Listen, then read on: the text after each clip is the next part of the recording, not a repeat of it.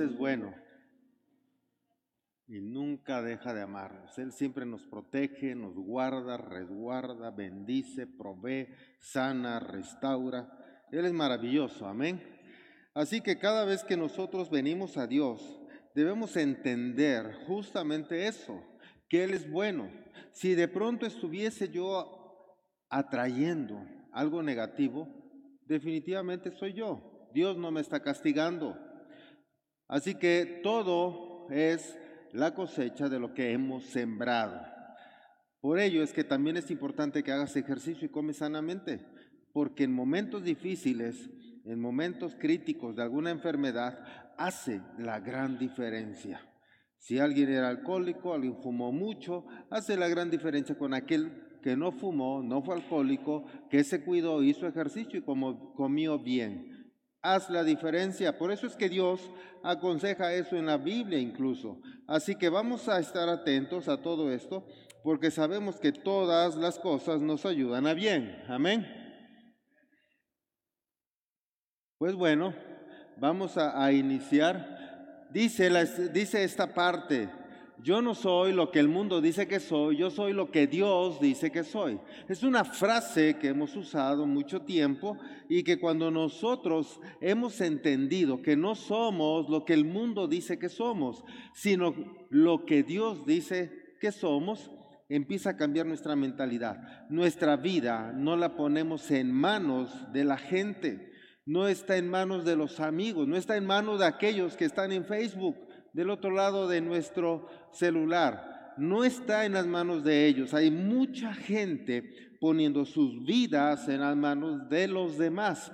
Si visten bien, si no les gusta, si dicen aquello, si opinan lo otro, si están a favor, si están en contra, si te critican, si te dan like, si no. Y la gente está dependiendo de los demás. Se entristecen si la foto de hoy tuvo menos me gusta que la de ayer que no me saludó el chico que le da like a todas mis fotos y hoy no, ¿cómo es posible? Así pasa también con la iglesia. Cuando hay gente que de pronto, por lo que ustedes quieran, el mentor, el líder, el pastor, no les saludó, no les vio el saludo y la gente se siente mal. Es que no me saludó, y eso que es pastor, y eso que es esto, y eso que es aquello. No pongas tu vida en la mano de los demás. Imagínate si está uno distraído, por atender a uno no atendemos al otro y entonces tú estás pensando que es por ti. Eso habla de tus traumas, tus frustraciones, los rechazos que has sufrido antes. Entonces mejor, si tú aprendes a entender esto, en donde decimos, no eres tú, soy yo, entenderás efectivamente que es algo que está dentro de ti. Buscarás a alguien que te ayude, alguien que te bendiga, alguien que te lleve de la mano y te acompañe para ser una mejor persona. Porque imagínate qué miedo, de verdad, qué miedo estar haciendo algo en donde quizá los demás les guste o no les guste, lo acepten o no lo acepten. Y si lo hago y no les gustó, y si me visto así y no les gustó, wow, qué tremendo estar viviendo de esa manera. Qué feo es estar pensando que los demás pueden no aceptarme. Y eso es algo bien difícil. Sabes que estaba viendo ayer antier que hay, hay unos investigadores acerca del cristianismo y de la opresión que recibe el cristianismo en todo el mundo, en todos los países. Y México está en el número 27, si no mal recuerdo. Pero está en la opresión muy alta, en donde los oprime la misma familia. Si tú te cambias de religión, te rechazan, te humillan, te atacan, te menosprecian, te quitan ayuda, te quitan el habla. Es una opresión tremenda. Deja de estar contentando a los demás. Porque lo mismo pasa cuando van a estudiar. Si van a estudiar en una universidad una cierta carrera, normalmente hay muchos que se dirigen por lo que digan los demás. ¿Y tú qué piensas? ¿Y cuál será la carrera que hoy se gane más dinero? No, es qué te gusta a ti. Y si a ti te gusta y tienes los dones y tienes la capacidad, estudia eso. Para eso existen los pastores, los coaches, los mentores, para que vean tus habilidades, tus dones, tus talentos y entonces te puedan acompañar y dirigirte según tus dones a esa profesión que es la más adecuada para ti. Pero porque tú estás sabiendo a dónde vas. Recuerda que esos dones, esos talentos, esa habilidad, esa inteligencia, te la dio Dios. Está dentro de ti. Entonces eres el único que los conoce. Solo que si tú no tienes la disciplina de prepararte en ellos, de entrenarlos, de llevarlos más allá del límite que has creído tener, no los vas a explotar en la medida que pueden ser explotados. Y te vas a quedar con un límite muy corto. Porque la mayoría de gente no está acostumbrada a ir más allá de sus límites y que cada vez vaya más allá, sino que el dolor, la frustración, el miedo a no lograrlo, los hace retroceder. Ni siquiera se quedan en la orilla para intentarlo nuevamente, sino que retroceden a un lugar de comodidad y se empiezan a conformar con ese estilo de vida. Por eso yo te vengo a decir que tú tienes al Espíritu Santo de Dios y por lo tanto tienes al Espíritu de valentía, autoridad y dominio propio. Y si tú tienes este espíritu de autoridad, valentía y dominio propio, dejas de estar acostumbrado y de dejarle a los demás que dirijan tu vida. Les quitas el poder porque ahora tú dirás, yo tengo el poder. Yo puedo salir adelante. Yo sé a dónde voy. Yo sé qué talentos tengo, qué habilidad, qué inteligencia tengo y sé además que tengo un mentor que me va a ayudar a ir más allá de mi límite. Y eso hace la diferencia. En el caso de nosotros los pastores hacemos eso. No creas que nosotros estamos aquí, este, este equipo pastoral en Comunidad Cristiana Sin Muros, no estamos para meterte al cielo. Créeme que no. No estamos para librarte del infierno. No, no estamos para eso. Nosotros aquí estamos para enseñarte a vivir aquí en la tierra, para traer el cielo a la tierra, porque el que te va a meter al cielo es Jesucristo. Entonces tú lo aceptas, tú lo recibes, tú comprendes ese principio y tú estás allá, pero cómo viviste aquí hace la gran diferencia. Puedes tener una religión, pasártela rezando, repitiendo frases de otras personas, y bueno, como no tuviste la capacidad de ver, de observar, de caminar, ni siquiera pensaste en otra cosa, igual no cometiste errores y créeme, al cielo vas a entrar. Pero cómo viviste acá va a ser la diferencia, insisto. Porque en la medida que tú adquieras conocimiento, en la medida que tú quieras tener éxito, te vas a enfrentar a situaciones adversas, a gente con envidia, con celos, con contienda, gente que por envidia te quiere jalar hacia abajo, que solo te juzga, critica, murmura de ti, te menosprecia y cuando logras algo no te dice qué bueno que lo has logrado, oye, qué padre ese carro, oye, qué padre esa casa, oye, qué bonita familia tienes, no te dice, va a encontrar algún error y va a señalarte el error. Porque esa gente es así, siempre está buscando cómo derrotarte porque él se siente un derrotado. Pero yo vine a decirte que tú eres un victorioso que tú eres persona importante para Dios, que tú eres alguien que puede lograr el éxito. Necesitamos entender todo eso, familia. Necesitamos estar comprendiendo que vamos a ir de victoria en victoria. Y Dios nos lleva de victoria en victoria. Si nos vemos bien, si lo hicimos bien, eso no importa a los demás, es cómo te sientas tú entonces ellos serán los que dirigen tu vida o tú. Si ellos deciden si te ves bien o no, ellos la dirigen. Si tú decides, tú la diriges. El mentor nunca te está diciendo si te ves bien, siempre te está diciendo que vayas más allá. El mentor, el coach, aún un entrenador deportivo no te está diciendo hasta aquí es tu límite. Ese no sería un buen entrenador.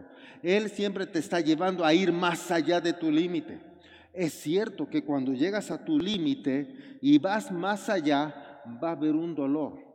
Eso es cierto, una fatiga, un cansancio.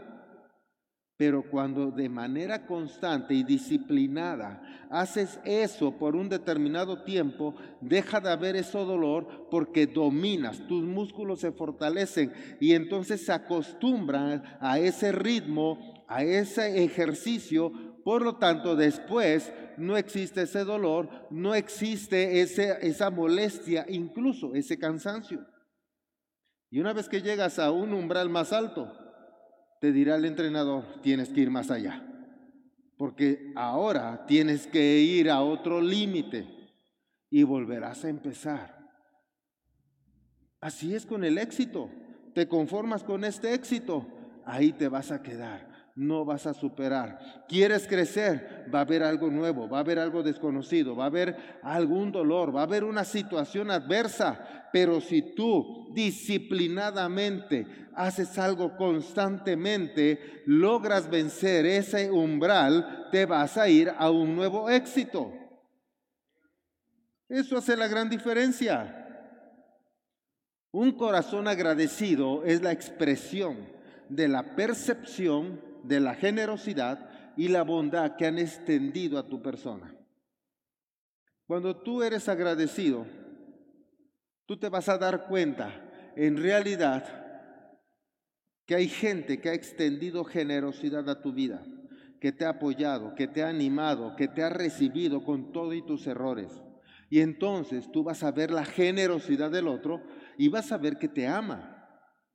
Así que si vamos haciendo este recuento, en realidad tú no debes poner en la vida de los demás tu vida, pero sí debes ver el amor en los demás hacia tu persona. Sí debes ver la generosidad de los demás. Del que verdaderamente te ama, te forza a ir más allá. El que te dice, mira, aquí siéntate, aquí quédate tranquilo, yo dudaría que te ama porque te está enseñando a tener un sitio de conformismo y no te está ayudando a que vayas más allá de lo que tú creías que eran tus límites. El que te ama te forza, el que te ama te obliga. ¿Por qué crees que la Biblia dice que Dios te lleva de victoria en victoria y de gloria en gloria? Porque hay una victoria, pero después dice, tú puedes más, tú puedes ir más allá, tú puedes lograr otra victoria y te lleva más allá de tu límite y te lleva a una nueva victoria. Entonces date cuenta, Él te ama. Es un Padre de amor, te lleva de victoria en victoria. Pero te va a forzar. Va a haber dolor, va a haber adversidades que vencer. Pero para eso tú te tienes que preparar. Para eso tú tienes que buscar un mentor, entrar a la escuela bíblica, estar en un grupo pequeño, para que en la comunidad, gente que piense como tú, que busque el éxito, gente, maestros, líderes que tienen más conocimiento, que tienen camino andado en estas circunstancias, te enseñen cómo llegar a la siguiente victoria, al siguiente objetivo, con el menor dolor posible. Esa es la idea. Eso es lo que nos enseñó Jesucristo. No te enseñó a que te la pases hincado rece y rece y rece y no hagas nada. Vino aquí para eh, dejarnos una enseñanza, un estilo de vida y que ese estilo de vida haga la diferencia. Manifestemos realmente la presencia de Dios. Así que aquí no le eches la culpa a papá, mamá, que si fuiste huérfano, que si te abandonaron, que si tu padre fue alcohólico o drogadicto, que si tus padres se divorciaron. Lamentablemente pudo haber pasado algo de eso o todo. Hay quienes les llovió sobre mojado. Pero eso no te hace a ti una persona. Así que yo vine a decirte que si tal vez tu papá te abandonó, tal vez tu papá no estuvo contigo de niño, tal vez viviste extrema pobreza, tal vez hubo tantas situaciones adversas, pero ahora tú eres responsable de hacer la diferencia. Eso quedó atrás. Él fue irresponsable para hacer esos actos negativos, pero ahora tú ser responsable, toma lo bueno, desecha lo malo y alcanza tu meta, porque el Señor te ha dado un espíritu de autoridad, dominio y de valentía. Entonces, tú puedes lograrlo porque el Señor está contigo. Y si Él contigo, ¿quién contra ti? ¿Comprendes tanta cosa maravillosa de parte de Dios? Y es cuando tú dices, Dios, gracias. Y empiezas a ver tanta bendición aún en medio de la tormenta. Y dices, bueno Dios, si tú me has estado preparando, tú me has estado fortaleciendo, tú me has estado animando, ahora entiendo por qué. Para que ahora que está llegando esta tormenta, yo esté fuerte. Y si estoy fuerte, entonces puedo superarla. Date cuenta cómo desde el año pasado Dios nos vino preparando para esa circunstancia, renovando nuestro entendimiento, hablando incluso de estar en alegría, de estar contento, de hacer ejercicio, de comer sanamente. De todo eso les he venido hablando. Si no lo hiciste, fue tu responsabilidad. Pero si lo hiciste responsablemente, estás comiendo sanamente, estás haciendo ejercicio, justamente te das cuenta que esta enfermedad hace la gran diferencia en alguien que hace ejercicio, en alguien que no. Alguien que come sano, alguien que no. Alguien que no fue fumador ni alcohólico, con alguien que sí lo fue. La gran diferencia. Dios nos ha estado preparando para estos momentos. Así que no solo es esto, no sabemos que venga el otro año y el que sigue y el siguiente. Así que Dios te seguirá preparando para todos los demás años mientras haya aliento de vida en ti. Te seguirá preparando con sabiduría, con inteligencia, con dones, talentos, habilidades. Te seguirá poniendo alrededor gente, gente que te ayude, gente que te presione para seguir al siguiente nivel, para que no te conformes Ahora depende de ti. Si eres un quejoso, voltea a ver a un lado. ¿Cuántos quejosos tienes ahí? Esos que dicen, ay, no me quiero levantar temprano. Ay, si ni voy a la escuela, ¿para qué? Esos son los quejosos, los que se lamentan de todo. Dice la Biblia que Dios cambió nuestro lamento en alegre baile. Pero ¿cuántos hay en tu casa que todavía se están lamentando? no puedo hacer esto, no puedo hacer lo otro, ay, es que no, es que no me da tiempo, es que no sé qué. Bueno, al ratito que estén con un problema de obesidad, un problema circulatorio de su sangre, problemas cardíacos, verán que si no entonces quieren un milagro. Ahora buscan milagros, cuando pudieron tener una vida disciplinada para no buscar un milagro. Alguna vez yo pensé tal vez raro en mí, no lo sé, pero yo decía, tal vez algunos de mi edad vieron esas películas de, de Aladino. Y entonces yo me decía, ¿y si Dios nada más me da una cierta cantidad de milagros? ¿Cómo me quemo los milagros? Y entonces yo empecé a pensar de esa manera, desde chico, desde antes que fuera cristiano. Y yo decía, ¿cómo le voy a pedir este milagro si yo lo puedo lograr con esfuerzo? Mejor cuando realmente valga la pena. Observa, si tú puedes comer sanamente, si tú puedes hacer ejercicio, si tú puedes estar adquiriendo conocimiento, no le vas a pedir el milagro de la provisión. Tú vas a trabajar arduamente, no vas a pedir el milagro de la sanidad. Tú te mantienes sano. ¿Estás comprendiendo? Haz tu parte, Dios hará el resto. Pero la gente está tan acostumbrada a depender de los demás que también quiere depender solo de Dios. Y si Dios entonces no le da la sanidad, pues es que esta es la cruz que me tocó vivir. Es que Dios así quiere que yo viva enfermo. Eh, Dios no dice que tú vas a vivir enfermo, por sus llagas somos sanos. Él quiere que teamos sanos. Tú comiste mal, no comiste a tus horas, preferiste comida chatarra que comida sana, pura carne en lugar de meter verduras, puras pastas en lugar de meter verduras y carne. Date cuenta, comieron mal. 15 tortillas en una sentada. Y el Señor, quítame unos kilos. Solo que te quite dinero para que no tengas para comprar tortillas, porque comes demasiada tortilla, demasiado pan. Piénsalo.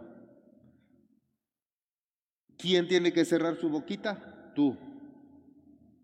Entonces come sanamente y no pidas milagros, como no te queme los milagros que tú puedes hacer.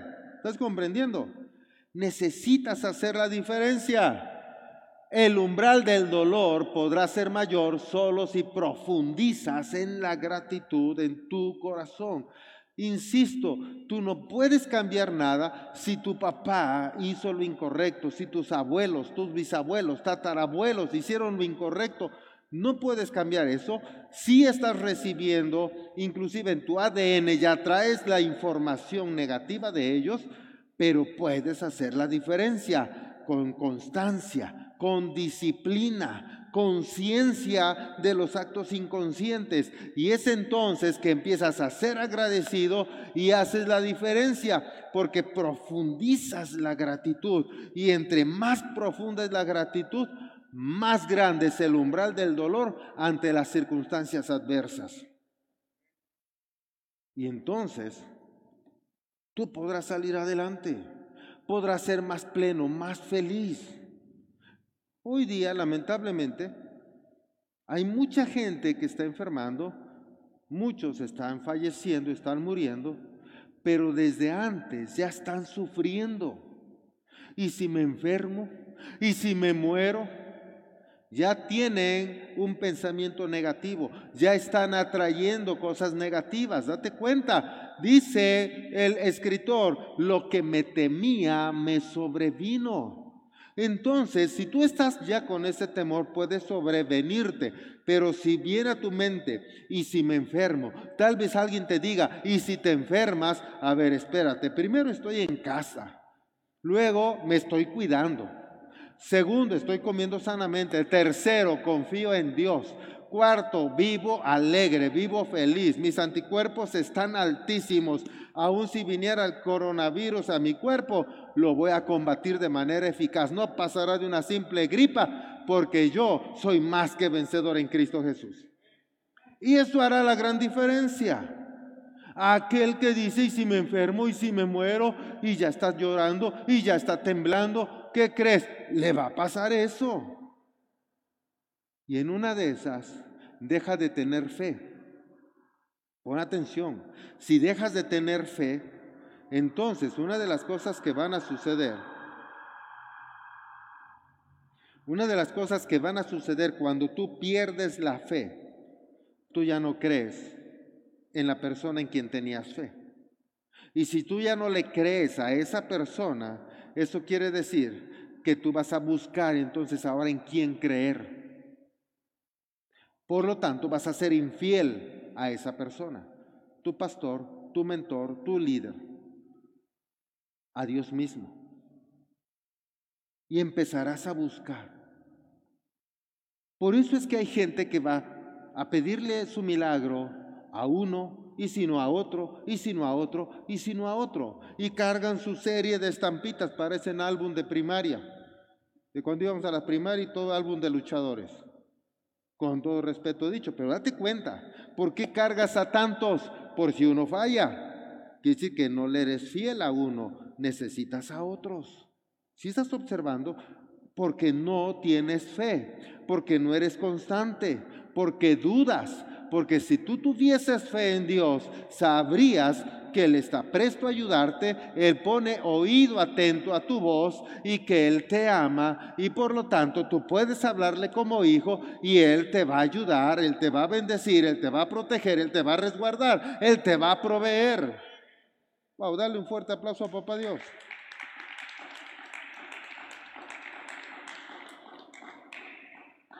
Tú eres quien creas que eres. Tal vez tuviste una infancia de mucha pobreza, pero esa infancia no decide en ti quién seas hoy. Hay mucha gente que hoy quiere dinero, quiere acaparar y cuando tiene dinero quiere comprar cuanta cosa, porque de niño sufrió pobreza, hoy quiere demostrar que no es pobre. Más bien te lo quieres demostrar a ti, la gente ni le interesa tu vida. ¿Por qué hacer eso? ¿Por qué demostrarte basado en una emoción del pasado? Por eso mucha gente en esas emociones hace malos negocios, malas compras y después se está quejando. Y entonces no entra, por más que declares que Dios cambió tu lamento en alegre baile, tú no vas a poder hacerlo verdad si no cambias tus pensamientos, no cambias tus emociones, no cambias tus acciones, no cambias tu comportamiento. Seguirás siendo lo mismo, mismos pensamientos, mismas acciones. Por eso es que tienes que renovar tus pensamientos y no eres lo que el mundo ha dicho que eres, tú eres lo que Dios dice que eres. Amén. Necesitas hacer eso, haz el cambio, haz la diferencia.